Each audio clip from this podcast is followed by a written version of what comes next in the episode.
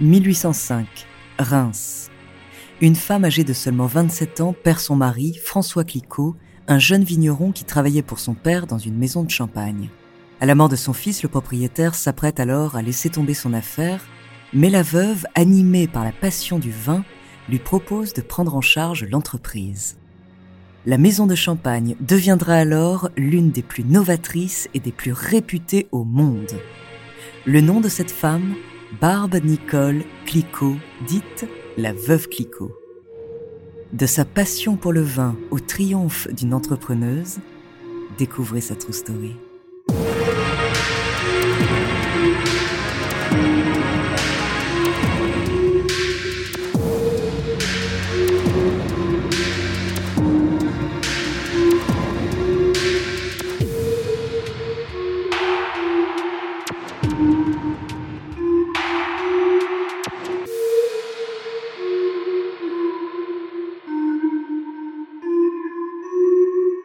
Avant de commencer à vous raconter cette incroyable histoire, laissez-moi vous présenter notre partenaire.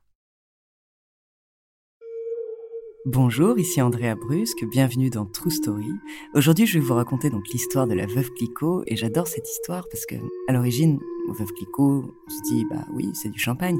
Mais c'est bien plus que ça et c'est ça que j'adore, c'est que derrière cette histoire se cache une femme et une grande.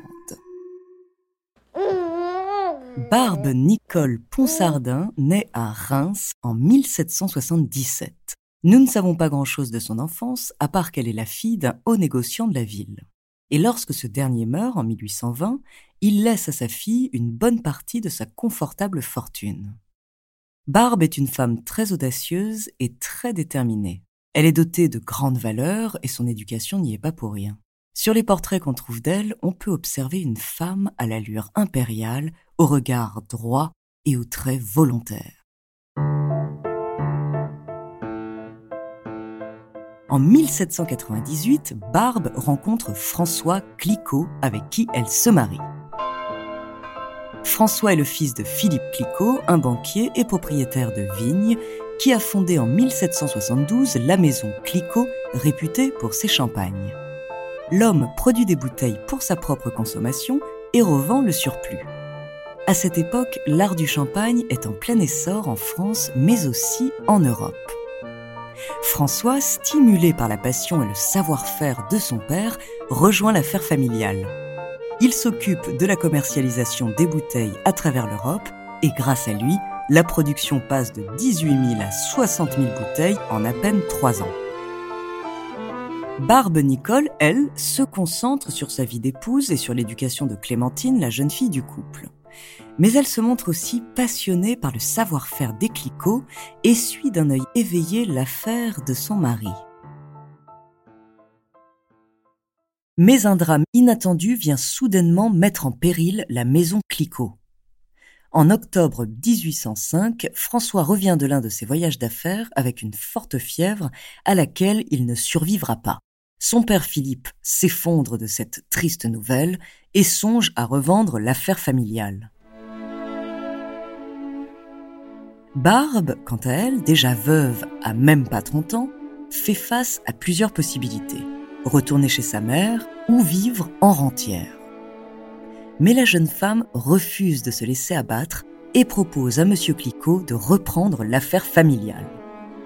Une décision très avant-gardiste pour l'époque et surtout une responsabilité rarissime pour une femme au XIXe siècle. La veuve Clicquot, comme on la surnomme désormais, se retrouve donc à 28 ans à la tête de la plus grande maison de champagne de la région. Philippe l'épaule à ses débuts, puis il se retire totalement de l'affaire. Barbe Nicole Ponsardin devient alors la première femme au monde à diriger une maison de champagne. Mais le contexte politique de l'époque n'est pas vraiment favorable à l'exportation des bouteilles. Les relations avec la Russie et le Royaume-Uni se tendent et la production de la maison Clicquot chute à 10 000 bouteilles en quelques mois. Face à ces obstacles, la veuve Clicquot ne baisse pas les bras et fait preuve d'une véritable hargne et d'un grand sens du commerce. Elle contourne les barrages en faisant passer des cargaisons par la Hollande, parfois au risque de perdre de nombreuses bouteilles.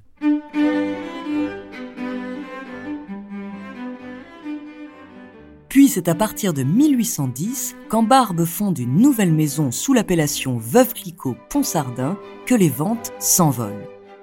Elle crée alors le premier millésime connu en Champagne.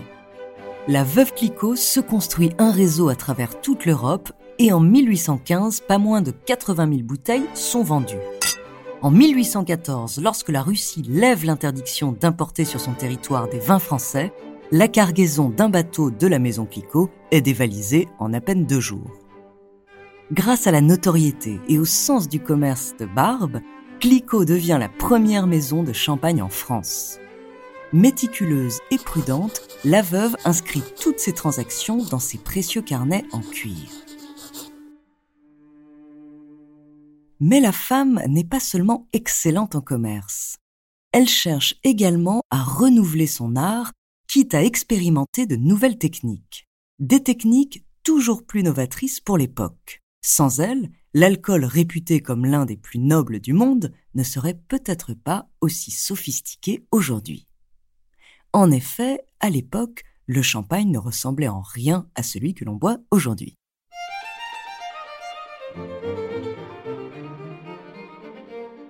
La veuve Clicquot est à l'origine de nombreuses techniques de fabrication reprises à notre époque par les plus grandes maisons de champagne. Parmi ces innovations, la table de remuage, une table percée de trous dans lesquels on enfiche les bouteilles pour clarifier le vin. Elle crée aussi le fameux rosé d'assemblage en ajoutant du vin rouge à ses bouteilles plutôt que les baies de sureau traditionnellement utilisées. En 1866, après une longue vie d'entrepreneuriat, Barbe Nicole décède à l'âge de 89 ans. Tout au long de sa carrière, la veuve a toujours préféré rester dans l'ombre de ses bouteilles, tant appréciées. Mais ses champagnes de renom, célèbres dans le monde entier, font d'elle une légende, une figure de modernité et d'excellence. Encore aujourd'hui, la maison Clicquot perdure et ne cesse de proposer des solutions innovantes dans l'art du champagne. La cuvée vintage la plus recherchée est celle conçue par Dominique de Marville qui rend hommage à la veuve Clicquot en proposant un assemblage unique composé à 92% de pinot noir. En 2010, des bouteilles du millésime sont retrouvées dans une épave d'un bateau des bouteilles uniques au monde qui, après plus de deux siècles, restent extrêmement bien conservées. En 2013, la maison conçoit les premiers emballages éco-conçus, faits de déchets résiduels de raisin, d'une poudre malléable et de papier recyclé. Un bel hommage à l'image de l'esprit visionnaire et moderne de la veuve Clicquot. Aujourd'hui, la maison Clicquot appartient à l'un des groupes les plus puissants du monde, LVMH. Et sans la veuve, le champagne ne serait sûrement pas notre boisson de fête préférée. Alors la prochaine fois que vous ouvrirez une bouteille de millésime, n'oubliez pas de trinquer à la santé de Madame Clicquot, qui a su faire rayonner l'une de nos plus belles fiertés françaises.